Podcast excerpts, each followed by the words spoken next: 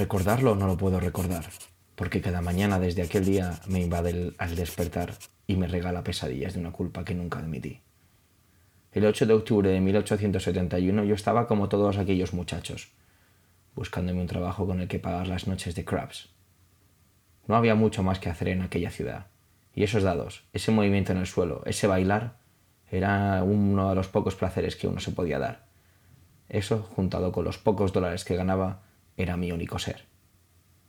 Rara era la noche que no acabábamos algunos, incluido yo, a puñetazo por esos dados. Hasta la policía lo había prohibido en muchos lugares, pero no en aquel establo, no aquella noche.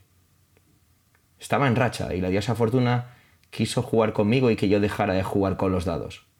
En un momento de éxtasis, por esos dólares abultados en mi mano, mi cuerpo saltó de alegría empujando un farol que poco iluminaba.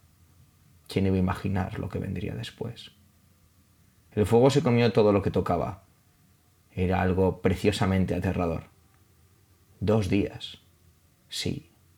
Dos días para poder apagar aquel monstruo en llamas. La ciudad se lo puso muy fácil.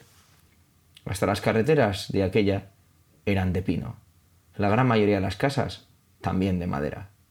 Fue fácil, muy fácil ver cómo 18.000 edificios desaparecían ante un calor de muerte. 300 vecinos perderían la vida por mi culpa.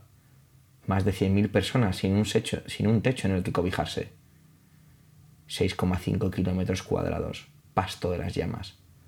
Y 200 millones de aquel momento perdidos. Ni siquiera ahora podía imaginar tanto dinero junto. Mientras, en mi mano, ardían los pocos dólares que había sacado aquella fatídica noche, con aquellos malditos dados. No es excusa, pero los hechos fueron así.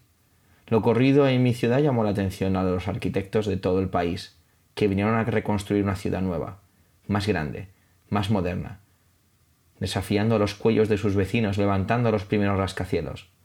Gracias a esos edificios, a ese mirar al futuro y no al pasado, han hecho de mi ciudad una de las más importantes del mundo. La diosa Fortuna se ha apiado de mí y me hizo un hombre rico. Por eso, con 89 años y sabedor de que mi día no está muy lejos, dejo esta carta confesando la verdad. Perdóname, Chicago. Luis M. Kahn.